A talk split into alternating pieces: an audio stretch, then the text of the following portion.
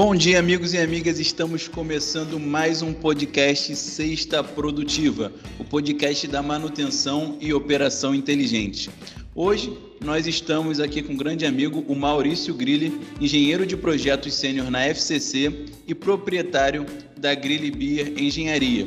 O nosso tema de hoje, nós vamos falar sobre instrumentação nesse cenário da indústria né, e na, no cenário de transformação digital também.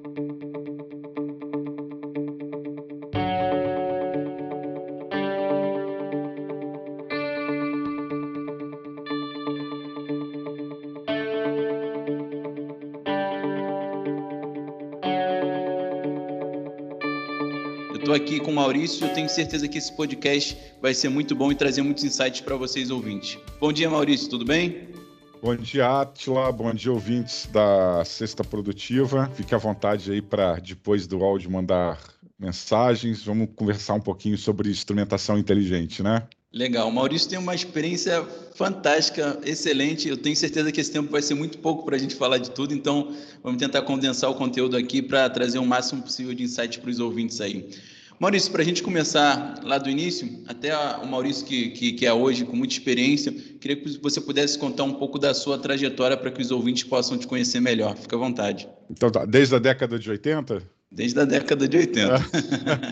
então tá, gente. É, eu, sou, eu sou engenheiro eletricista, pós-graduado em gestão e gerenciamento de projetos. Também sou tecnólogo superior em produção de cerveja. É, técnico em eletrônica, da década de 80, né? É, com com especialidades na área de instrumentação industrial, uh, possui algumas, algumas certificações internacionais. Hoje a mais importante, né, a mais relevante é na área de assessoramento de gestão de ativos. E minha vida profissional começou exatamente junto com a minha entrada na escola técnica entre 83 e 84, né? Maurício, você fez escola técnica onde? É, eu fiz no Cefet, lá do Maracanã. Ah, legal, legal, só para curiosidade.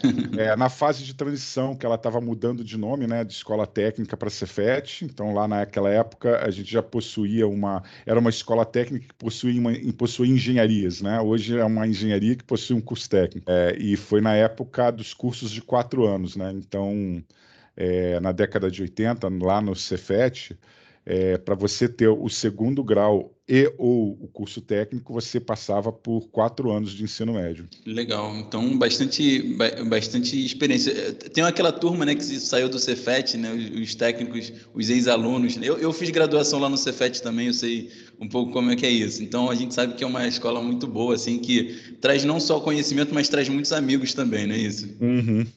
É, isso é verdade. Amigos até hoje que a gente conversa, alguns não pessoalmente, só, alguns só pelo, pelo Facebook. É, eu tenho uma espécie de tradição familiar que meu pai foi, foi aluno de lá, né? Ah, legal, legal. E o interessante é que eu só fui descobrir que meu pai, eu sabia que meu pai era eletrotécnico, mas não imaginava que, que eu só fui descobrir quando eu passei no concurso do Cefet. E aí meu pai falou: Ó, oh, quero te mostrar uma coisa. Aí mostrou a carteira de estudante dele. Legal. É bem interessante. Legal. E depois da escola técnica, como é que foi? Como é que você seguiu a carreira aí? Bom, é, naquela época, na década de 80, dentro dos cursos técnicos, eu não sei como era na, nos cursos de engenharia, ainda não se falava muito, a gente não conhecia muito o que, que significava, o que, que era instrumentação industrial, né, e controle, né? Uhum. É, isso ainda estava na mão, assim, dentro do curso superior é, nas, na engenharia química, né? E esses cursos, esses especialistas, eles estavam é, é, começaram a ser formados em, em, no Senai de Santos, né? Que foi a primeira grande escola de, de instrumentação e controle que a gente teve no Brasil e depois veio para Benfica. Então, a minha formação de eletrônica era eletrônica mesmo, né? A eletrônica dos semicondutores. Naquela época a gente já, estava fazendo a migração da válvula para os semicondutores, dos microprocessadores. E fazia amplificador eu... na mão, né? É, a gente fazia aí, fazia aqueles cursinhos do Eletra, comprava revistinha. Sim. E a meu, meu a minha entrada na instrumentação, eu só não me lembro se foi no primeiro ou no segundo ano, é, as empresas de instrumentação, elas faziam algumas exposições, algumas expos. Já a ISA já estava começando aqui no Brasil, então o pessoal se reunia para fazer esses congressos de instrumentação aqui no Rio, ali perto do Hotel Nacional. Então, uhum. teve um final de semana Não, foi uma semana eu fui lá e conheci, eu fui apresentado para o mundo da instrumentação industrial, pneumática e eletrônica e o mundo Sim. da automação com os CLPs, né? Tudo nacional. E é, foi amor à primeira vista e a partir do segundo, já no segundo, terceiro ano, eu comecei a focar meus estudos para essa área. Então, na verdade, assim, você a instrumentação ela estava nascendo ainda como como a gente concebe hoje, né? Então você acompanhou desde o início dessa trajetória aí dentro das indústrias, não é isso? Isso. A instrumentação como a gente conhece hoje, ela é mais. É, é, eu conheci a instrumentação antes do que a gente conhece hoje, né? É, a gente pode dizer que a gente tem algumas fases. A, a, primeira fase que foi basicamente instrumentação eletropneumática. Depois a gente teve a instrumentação eletrônica, né? Que foi a segunda que aí teve essa eu cheguei nessa transição e tive o prazer de estagiar na Petrobras no centro de pesquisa de Petrobras que existiam duas oficinas uma de eletropneumática e uma de instrumentação eletrônica. Olha que interessante. Que legal legal. Então eu tive prazer de até inclusive antes de entrar na FCC em 88 eu passei 11 meses trabalhando e, e entrando nessa conhecendo essa transição. Então a gente teve essa essa a instrumentação eletropneumática, a instrumentação eletrônica. É, logo depois a gente teve a instrumentação microprocessada, Uhum. E hoje a gente está, eu posso dizer que foi no início, eu acho que foi em, mais ou menos em 2000 e entre 2004 e 2010, eu não tenho muita certeza, é, que a gente entrou no que a gente chama agora da instrumentação inteligente, né? Sim, legal. legal. Você acompanhou então todos esses processos? É, acompanhei, acompanhei e me adaptei a todos, e precisei me adaptar a, a, todos os processos, que não foi nenhuma dificuldade, né? Porque é, o profissional hoje de instrumentação e automação, ele sempre quer algo que não existe. Sem né? dúvida. Então, é, lá na época da eletropneumática, a gente fala, cara, isso aqui tinha que ser eletrônico, né? Uhum. Hoje a gente já está na indústria, é, é, já estamos dentro da 4.0 e hoje a gente quer que é, o instrumento de campo é, é, tome decisões, integre com o sistema gerencial que vai cair lá na mão dos acionistas e que possa influenciar ações. Então, coisas que é, é, é, a gente sempre quer mais. Sem dúvida. Então, para a gente, quando a, a, a, tecnologia chega, a gente celebra e a gente diz, pô, mas isso aí dá para melhorar, não dá? a gente sempre lança uma versão já pensando na próxima, né? É, exatamente, exatamente. O ciclo de vida dos, dos produtos na mão do, do, do, dos profissionais de instrumentação e automação, pelo menos mentalmente, é muito curto. Sem dúvida, sem dúvida. E aí, legal, depois que você fez o estágio lá na, na, na Petrobras, como é que foi depois aí? Você já iniciou na FCC? Teve alguma trajetória no caminho? É, eu, tra eu fui, é, eu tra trabalhei, eu fiz serviço durante um ano antes do meu estágio e logo no comecinho eu fiz serviço militar, né? Fiz um curso da, da Marinha, que inclusive é, de, fica dentro, ficava na época dentro da escola técnica, dentro do Cefet. É, nesse curso também a gente aprendeu um pouco é, é, é, da, da, da, área de eletrônica, né, dentro da, do segmento militar, não foi, não foi uma carreira, fez parte aí do, Sim. mas o aprendizado foi grande. É, e dentro mesmo do, do estágio no SEMPES é que eu fui basicamente recrutado, né, laçado para trabalhar no, no, projeto da Fábrica Carioca de Catalisadores SA, que foi um projeto que ele foi idealizado, em, começou a ser pensado em 85, 86, 87, e a obra começou entre no meio de 87 e 88 e eu fui recrutado para fazer parte da primeira turma de instrumentação é, da fábrica ainda durante a fase de obra, durante a fase de montagem. Ah, legal, muito bom. Então, quer dizer, teve, pegou desde o início aí essa, essa, toda essa montagem, né? Sim, sim. Legal. E como é que foi essa evolução aí da, da instrumentação, aí já, já entrando um pouquinho no tema? Nós já vamos falar da Grille Beer, que eu também quero saber muita ah, resposta. Então tá. Mas... Só que está muito cedo para a gente ver alguns produtos da Grelebia. Depois do meio-dia, É isso aí, aproveitar que é sexta produtiva, vamos fazer uma sexta produtiva. É isso aí. Bom, mas então você pegou desde o início essa instrumentação, e como é que foi é, esse passo a passo é, na indústria? Porque eu, eu penso muito assim, a indústria, ela, ela tem um projeto quando começa, quando se inicia, a gente é, implementa e mantém esse projeto, Só que, como você mesmo falou, a instrumentação ela vive em constante mudança, você vai adaptando. Como é que foi esse processo de adaptação ao longo dos anos aí? Você faz por batelada, você vai o tempo todo vai mudando, vai atualizando a tecnologia. Como é que funciona a instrumentação, desde como você falou, da eletropneumática para inteligente? Como é que foi esse processo aí no caminho? É, esse é um processo, ele é um processo contínuo, né? É, é, é você está navegando nesse, né, nesse mar aí da, da instrumentação e controle, isso é um processo Sim. contínuo. É, é, as melhorias, né, os avanços tecnológicos, eles vão entrando no, no, no mercado, eles vão entrando na fábrica é, é aos poucos, alguns por questões de obsolescência, né? Do tipo é, determinado equipamento ou controlador que era pneumático não se fabrica mais, a empresa saiu do Brasil e não tem jeito, vai ter que entrar o eletrônico, né? Uhum. É, outros por questões de custo de ciclo de vida, né? Às vezes você Sim. fazer, você manter um equipamento que dura, esse, é, é, existe, existem equipamentos eletropneumáticos que funcionam hoje em refinarias há mais de 40, 50 anos estão funcionando lá. Sim. Mas o custo de manter aquilo naquele ciclo de vida é muito elevado em relação à tecnologia que chega. Então, isso é um outro fator que vai mudando e o outro é por necessidades tecnológicas, algumas variáveis é, é, de determinados produtos e que, necess, é, que possuem que não existe uma tecnologia para que você consiga medi-las ou diretamente. Sim. Então, essa tecnologia é criada e é incorporada dentro da fábrica. Legal. Então, é, isso foi o que aconteceu dentro da, da nossa empresa e a FCC pegou um cenário bem interessante, porque é, a gente estava num cenário de urgência, né? A gente tinha saído da Guerra das Malvinas, é, a fábrica carioca de catalisadores, ela nasceu desse contexto. O catalisador de craqueamento catalítico, ele é um, um ele é um insumo valioso para uhum. produzir de petróleo. É, hoje, refinarias não funcionam sem esse é, é, sem esse insumo e é, um, é o mais caro também. É, durante a guerra, é, até a Guerra das Malvinas, né? É, não existia no hemisfério sul, muito menos na América Latina, fábrica desse tipo de produto. Então, eles eram fabricados nos Estados Unidos, na Inglaterra. Acho que quando teve a, guerra, a início a Guerra das Malvinas, a gente observou que esse suprimento desses fornecedores né, anglo, anglo elas interromperam ali né, para a Argentina e abriu aqui o, Sim. sinal de alerta. Opa, temos um problema. Então, foi nesse contexto que nasceu a fábrica carioca de catalisadores é, foi, foi um negócio estratégico na época, ainda é, né, tanto para a Petrobras como da primeira, da primeira acionista. E quando esse, é, é, é junto com essa urgência, a gente estava no cenário de reserva de mercado, né? Sim. É, da, da Cassex, né? Então, é, não, a gente não importava equipamentos que existissem similares nacionais. Uhum. O Brasil incentivou muito. Então, a nossa empresa, dentro desse regime de urgência, a gente colocou muitos equipamentos nacionais rodando dentro da fábrica, fabricantes nacionais, né? Legal.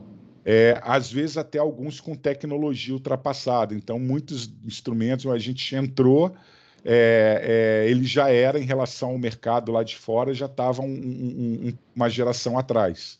Entendi. Noutras não, noutras não teve. A gente entrou em estado da arte que são os tradicionais SDCD, sistemas de controle distribuídos e alguns controladores lógicos programáveis de alta performance, que aí a gente, porque por não existir no país, é, a gente entrou em estado da arte no Brasil. Legal. Você falou de um, de um tema importante, né, que são os SDCDs, os controladores.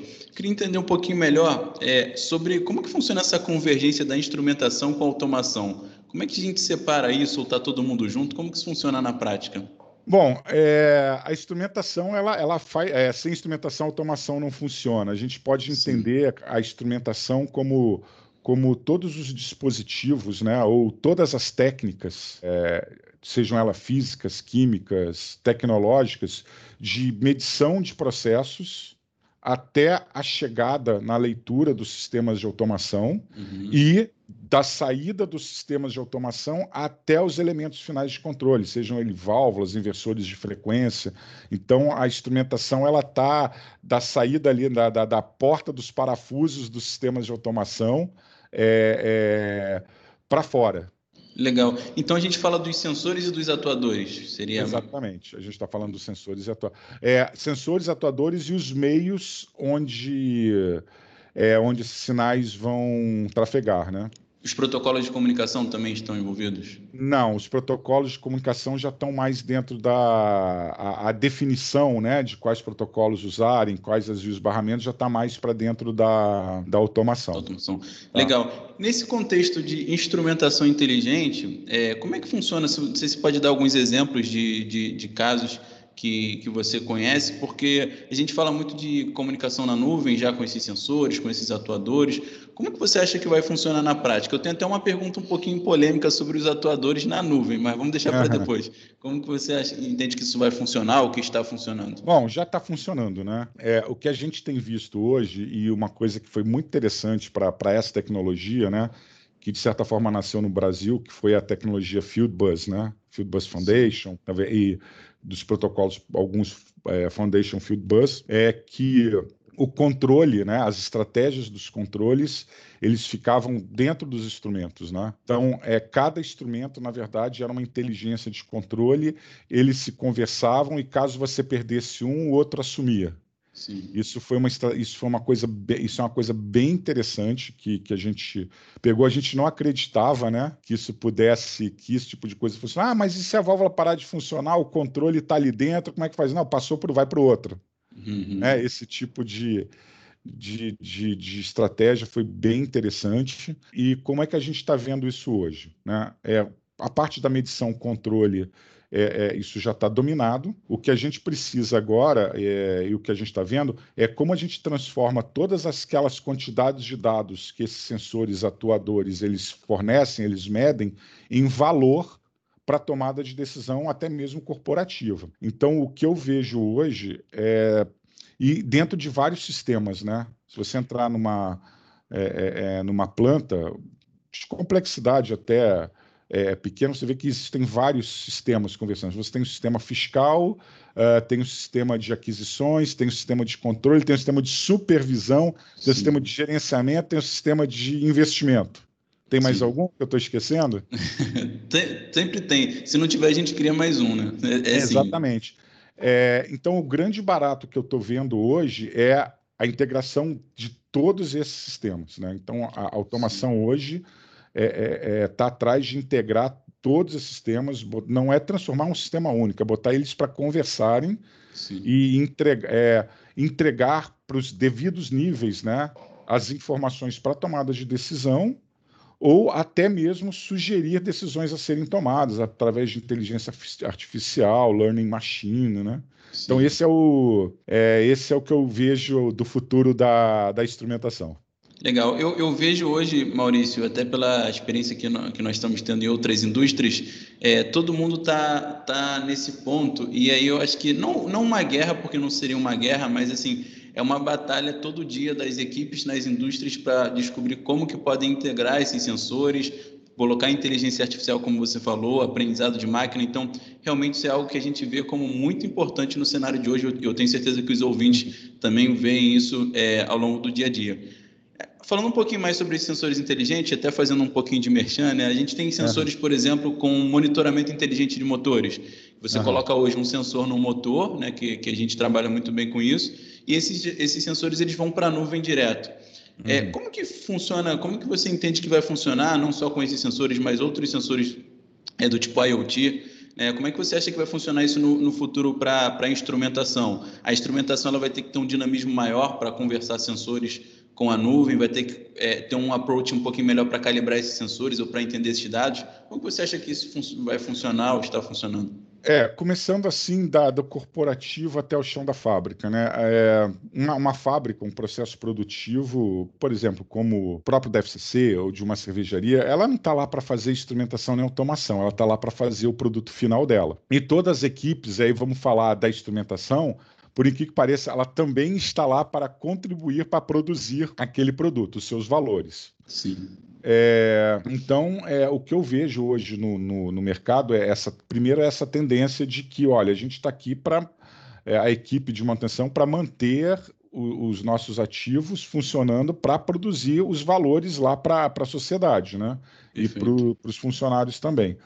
É, então, nesse caso, o que a gente hoje vê, né, principalmente nesses sensores, nos no chamados sensores remotos inteligentes, é exatamente isso. Olha, é, É, é, é, um algo mais, é uma, é uma inteligência que vem algo mais, mas precisa produzir alguma coisa a mais.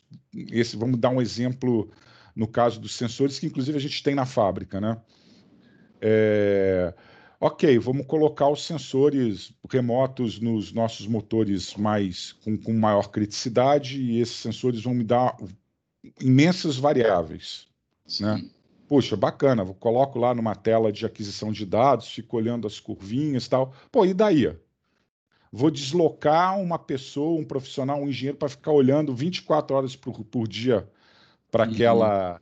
Não, eu. É, então a gente acaba não comprando sensores, a gente acaba comprando a solução. A gente quer uma empresa, a gente quer uma parceira que entregue uma solução de medição remoto e avise para a gente e ajude a gente a tomar a decisão. Olha, você está tendo um grupo de motores que estão mudando performance dessa maneira. Sim. Olha, o motor na posição tal estava trabalhando nesse perfil, agora está em outro. A gente sugere, pô, vai lá, dispara, né? Então, é, é, é, quando a gente fala nesse tipo de, de tecnologia, né? Sensoramento remoto nuvem, a gente não fala só do equipamento, a gente quer uma solução é, é, integrada, que a empresa ou a parceira que entregou isso para a gente entregue algo mais, entregue outro, entregue resultados para que nós consigamos produzir o nosso produto de forma é, é de, com qualidade dentro daquela exigida, né, pelos Sim. e com, com maiores com, com maiores margens, né? Com certeza, sem dúvida. E, caros ouvintes, a S3 pode ser essa empresa. Aproveitar o podcast para fazer um merchanzinho aqui. Bom, Maurício, ainda nessa situação de, de instrumentação, é, muito se fala sobre a atuação. A gente falou de sensoriamento, mas tem a parte de atuação também nos processos, né?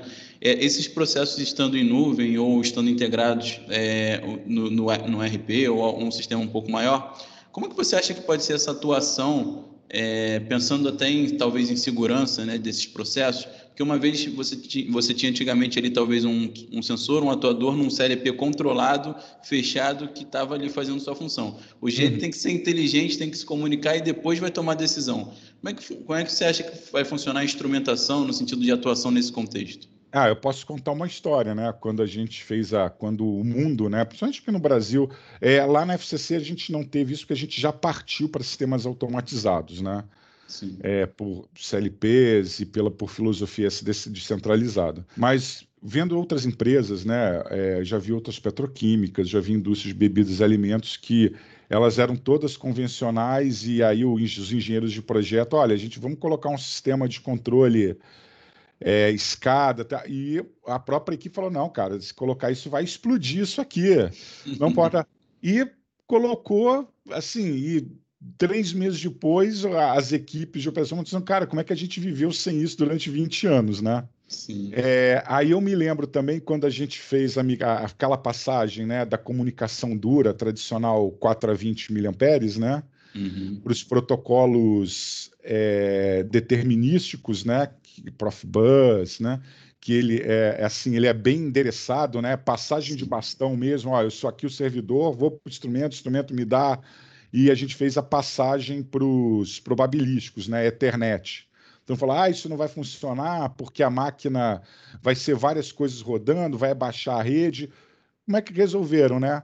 Redes dedicadas de automação, jogou a velocidade lá em cima e com segurança, né? Hoje em dia fala, cara, não vou botar 4 a 20 aqui porque o risco de explosão aí já começam, né? É, então, o que, que eu estou vendo hoje processamento de nuvem? É, hoje, né? A gente hoje te, tecnologicamente o mundo, assim, a tecnologia não, não, ainda não consegue fazer um controle, é, toda a malha, né? Todo o fechamento de controle por questões de velocidade.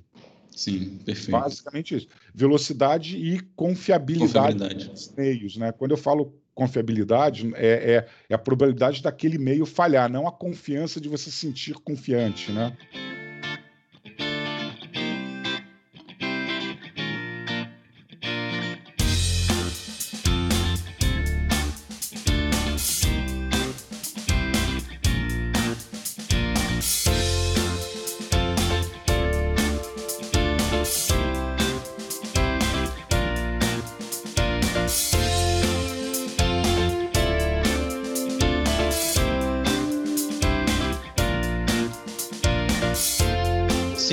Exemplificando, você falou, nós é, temos exemplos de empresas grandes que muitas vezes precisam fazer instrumentação e jogar na nuvem ou jogar no servidor. E aí, muitas vezes a confiabilidade que você fala talvez de você ter um sistema GSM que pode perder a conexão ou coisas desse sentido, não é isso, Maurício? Isso, isso. Legal. É, ou até mesmo é, outras conexões, Wi-Fi, é, mesmo que seja proprietária, né? Uma, é, a gente vê isso muito em, não sei como é que está hoje, mas a coisa de 5, 6 anos atrás, alguma, 10 anos, né?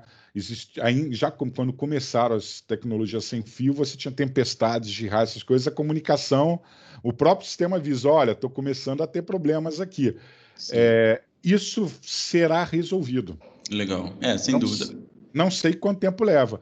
E, assim, a, a, as salvaguardas já estão prontas. Por exemplo, lembra que lá na terceira geração, lá no século XX, é, a gente não colocou as inteligências dentro dos dispositivos. Então, hoje já existem estratégias de tipo, olha, ok, é, vamos, vamos fazer o controle via pela nuvem? Vamos, vamos fazer. Aí, ou por uma rede Wi-Fi, né? Porque a nuvem nada mais é do que o vai ser o, servidor de controle. E agora vamos, vamos perder. Aí, tum, perdeu. O que, que acontece?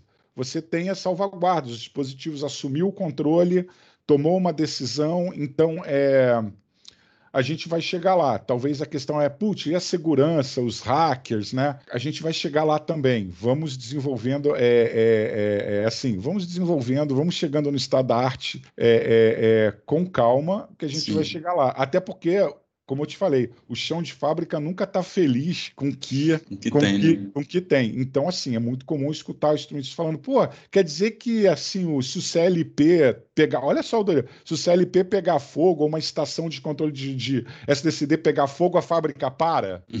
quer dizer que não tem um backup de nuvem para ele pelo menos assumir precariamente e tomar decisões de Aí, quer dizer, os caras já. o chão de fábrica já, já tá pedindo, né? Sim, como é que eles viveram até hoje sem isso, né? As é, fábricas todas. É o cara vive até hoje sem isso, pô. Exatamente. Maurício, mudando um pouquinho de assunto, eu estou curioso e quero conhecer também, tenho certeza que os ouvintes também, do teu projeto da Grill Beer. Uhum. Conta um pouquinho mais para a gente sobre esse projeto. Cara, vamos falar um pouquinho. É... A Grelha ela tem uma história que remete o meu avô em, meu, e meu irmão, né? Meu avô veio para a Alemanha em 1900, veio da Alemanha para o Brasil em 1941 para ser cervejeiro, para ser mestre tanoeiro uh, da cervejaria Brahma, né? Legal. Na Marquês de Sapucaí. Então eu, eu na época enquanto ele estava vivo, eu conversava muito com ele sobre. A gente não conversava sobre cerveja, a gente conversava sobre a empresa dele, que naquela época eles vestiam a camisa de uma maneira bem interessante. Tinha a tradicional guerra da Brahma contra a Antártica, Legal. paulistas versus cariocas. É, o segundo emprego do meu irmão, quando ele se formou, foi também numa cervejaria na área de, de processamento de dados. Né? É, o meu primeiro contato com a produção, realmente, como um profissional, aconteceu quando entrei para o Senai como, como docente em 1911. 1911 é ótimo. 2011, 2012. É, eu fui trabalhar como, como instrutor e professor na área de instrumentação elétrica no Senai de Benfica, é, mas também a gente fazia, alguma, a gente fazia algumas atividades relacionadas a, a treinamentos, inclusive serviços de medições de qualidade de energia. E foi nessa época que eu conheci o Senai é, de Benfica, né, que, Senai de Vassouras, que era o centro de referência de bebidas e alimentos. E aí eu comecei a ter, é, é, é conhecer é, é, o chão de fábrica, né? os sistemas de controle, automação, operações unitárias de áreas de bebidas e alimentos, e ao mesmo tempo também comecei a treinar profissionais de áreas de bebidas e alimentos é, para a área de operação e manutenção. Legal, legal, maravilha. É, como é que isso evoluiu? É, e como é que isso evoluiu? É, indo, agora também, não sei se foi em 2014, eu fiz um curso de cervejaria, de cervejaria caseira com, com, com o mestre Pedro Ribeiro, que é um, um dos pioneiros também aqui da, da, cervejaria artesanal no Rio, um grande mestre cervejeiro conhecido, foi quando eu entendi que aquele processo eu, a gente já, eu já conhecia, né? Uhum. E aí comecei a visitar as fábricas já olhando outras coisas. Olha, eu tenho um processo que eu conheço, eu percebo que existem problemas nesses processos. Legal. Então, a partir de 2015, 2016, comecei a, a prestar consultorias como engenheiro e como técnico para algumas micro cervejarias e grandes cervejarias na área de eficiência de processos, eficiência energética e instrumentação e controle. Quer dizer, aquela formiguinha da, da, da engenharia ficou coçando ali para resolver o problema. Você identificou é, o problema que Exatamente. Inclusive, o, o, pessoal até fala: pô, cara, a gente achou que você entrou no mercado como mais um mestre cervejeiro e tal, e você entrou por um, por um lugar que por um caminho que ninguém estava vendo. Eu falei, claro que estava vendo, gente. Vocês não reclamam que às vezes tomam um choque em carcaça de equipamento? Vocês não reclamam que às vezes vocês estão fazendo determinado produto e o, o, o, o, e o motor queima e o inversor dá erro 05 e que você precisava desse dado, determinado dado para ler em casa, para tomar uma decisão de comercial. Pô, é isso a gente estava na cara de vocês, estava na cara da gente aí o problema, né? Legal, maravilha, maravilha. Então a, a Griller Beer nasceu para atender a, a, a, esse segmento é, é, de mercado, e aí, conforme eu fui desenvolvendo os hard skills né, que, que esse negócio precisa, por incrível que pareça, dentro do, do, do negócio. É, do, do, do, grande negócio né, de instrumentação, acabei também é, desenvolvendo outras áreas é, é, de, de, de, assessoria ligadas à, à avaliação do negócio, né? Avaliação da modelagem de negócio, avaliação 360, é, avaliação de risco para a implantação do negócio, para a manutenção do negócio, é, gestão de ativos, é, geralmente também o que a gente faz, que eu faço bastante, é assessorias para os responsáveis técnicos, né? Geralmente nano micro cervejaria só possui um, um responsável técnico. Uhum. E, ou uma empresa que faz, e geralmente é, existem procedimentos e padrões que precisam ser apresentados, não só para operar o negócio, mas também é, como requisito legal. Então, a gente eu forneço as assessorias para poder gerir esses procedimentos, em especial de analíticas, né, de, de, de medições, de é, é, é, de KPIs, de então esse basicamente aí a gente acabou evoluindo para isso. Legal, muito bom, Maurício. Eu tenho, assim, tenho muito apreço pela, pelo projeto também. Eu acho muito legal, assim, a iniciativa de poder juntar as coisas que você mais gosta. Maurício, infelizmente, a gente está chegando nos momentos finais e passa muito rápido o tempo. Uhum. Sei que a gente tem muito assunto para falar. E para poder fechar, eu queria que você pudesse fazer algumas considerações finais, levando em consideração é, o que, que você pode passar para o público em relação a hoje e ao futuro da instrumentação e os seus projetos também.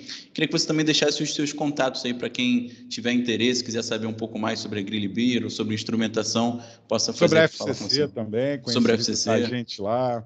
Legal. Bom, gente, vamos lá. Se considera... Antes de tudo, gente, não deixem é, de estudar. E quando eu digo estudar, eu estou falando dos tradicionais hard skill técnico, graduação, pós-técnico, pós-graduação, mestrado, doutorado, segunda graduação, terceira graduação, volta lá, estufa, não deixem de estudar. Tenham boas parcerias com boas empresas de tecnologia, porque é, a gente também ganha conhecimento com isso, né? Posso Sim. fazer um merchan de uma empresa, de uma empresa que, que eu ganho conhecimento com isso, uma tal de S3. Legal. Então é muito bacana. A gente né, tem empresas como, por exemplo, a, a, a S3 é, é, a gente, na verdade, não, não, não, não é nem uma prestadora de serviço, são parceiras. A gente é, troca conhecimento, ganha conhecimento. Então, esse hard skill não, não pode deixar de, é, é, é de desenvolver. se manter atualizado, gente, a gente sabe que é impossível, mas tentem. Vamos tentar. Eu tento me manter atualizado. Uhum. Mas é, é, bem interessante. E quando eu digo atualizado, às vezes até aquela matériazinha que a gente lê sobre uma tecnologia, aquilo já é importante e muitas vezes ajuda a gente a buscar soluções que a gente tem no chão de fábrica e, e lembra dessa, dessa coisa, né? Sem dúvida. É, é, importante desenvolver os chamados soft skills, né? Que isso hoje é muito importante. Capacidade de se comunicar bem, de comunicações assertivas. É, é, é, é muito importante desenvolver essas habilidades, é de saber explicar o problema, saber explicar os sintomas, é, é, é, saber desenhar os problemas e os desejos para que as engenharias possam desenvolver as soluções. E edifiquem as amizades, cara. Antes de tudo, edifiquem as amizades, que é muito legal você, depois de 20, 25 anos ou 10, 5 anos de formado, você no mercado encontra um amigo um grande amigo lá que você nem sabia lá de WhatsApp, de usar, e ele tem uma solução para o seu negócio, para ajudar o seu negócio a produzir mais com menos, né? Sem dúvida. Eu, eu, costumo dizer, Maurício, assim, quanto mais a gente estuda, mais a gente começa a entender que no fundo o que importa na verdade são as pessoas, né? Parece até uma frase um pouco clichê, mas que faz todo sentido quando a gente começa a ganhar experiência, não é isso? Nossa, cara, a gente fala isso muito na, na nossa área de gestão de ativos, né? Que o nome é gestão de ativos, mas aí você tem duas palavras: tem os ativos, né? Os ativos FIIs e tal, e tem a gestão. Quando a gente fala de gestão, estamos falando de pessoas. Sem dúvida. O tempo então todo. é mais gestão do que ativos, né? Com certeza, sem dúvida. Maurício, se o pessoal quiser fazer um contato contigo, quais são as suas redes sociais? Que tipo de contato você quer deixar aí para o pessoal? Cara, é muito achar? fácil. É, na, no LinkedIn é só colocar lá Maurício Grilli e, e aparece. No Instagram também, Maurício Grilli. A minha empresa também é só colocar é, Griller Beer ou Griller Beer Inside. É, meu e-mail corporativo é mauriciogrilli.fccsa.com.br. Tenho também o maurício.grillibeer.com.br e fiquem à vontade aí para a gente conversar, trocar ideia. É, eu costumo, assim, geralmente das 8 da noite, das 8 da noite até a meia-noite eu estou disponível para a gente poder. Eu vou responder, a gente conversa é, troca ideia, de repente faz até negócio. Muitos negócios já foram feitos assim. Sim. são os melhores negócios, né? São, são os melhores negócios. E é, deixar meu convite, apareça em Niterói para beber cervejas de Niterói, tem bastante cervejaria bacana, tem bastante bar de fábrica legal aqui na nossa cidade. É, venham visitar a gente. É, visitem também, convidar, porque eu, só, porque eu só, agora só estou falando de lugares onde tem cliente, né? É, visitem São Pedro da Serra, que fica ali perto de Friburgo, tem também ótimas cervejas. Legal. É, venham conhecer a gente, e aí a gente também aproveita, fala de cerveja, fala de instrumentação e, e, e, e toca o barco. Legal. Maurício, eu tô achando que quando essa pandemia se encerrar ou ficar um pouquinho melhor, eu acho que o, a cesta produtiva tem que ser feita num, num bar aí com os amigos, né? Pra gente poder comemorar. Ó, já, já, já tem um lugar para fazer. Se vocês quiserem fazer, a gente já tem um mezanino de um bar para fazer, com som bacana, boa acústica. Legal, gostei da ideia. Mais um projeto em mente aí, tá vendo? A gente tá sempre querendo melhorar. Ah, e te coloco pessoas bem interessantes que, que querem e investem seu tempo do, de negócio cervejeiro em tecnologia, não só, aí coisas bem interessantes, né? Que não é só no chão de fábrica, né? Os negócios cervejeiros hoje, eles pensam em automação em toda a cadeia de valores, né? Desde lá do fornecedor do fornecedor até o cliente do cliente, ou seja, pensa em automação até na hora do serviço para o cliente. Sem então é dúvida. é muito legal o que a gente está vendo no meio. Legal, muito bom. Maurício, te agradeço aí pela sua participação. Obrigado mais uma vez. Sabe que hoje, mais que uma parceria, nós somos amigos e quero te agradecer muito por isso. Agradecer também os ouvintes por estarem ouvindo aqui mais um episódio do Sexta Produtiva. A gente está chegando já é, ao 17, 18 episódio, então isso também é muito gratificante. Agradecer a todos aí pela presença e até a próxima sexta-feira para mais um Sexta Produtiva. Um abraço, pessoal, e até a próxima. Tchau, tchau.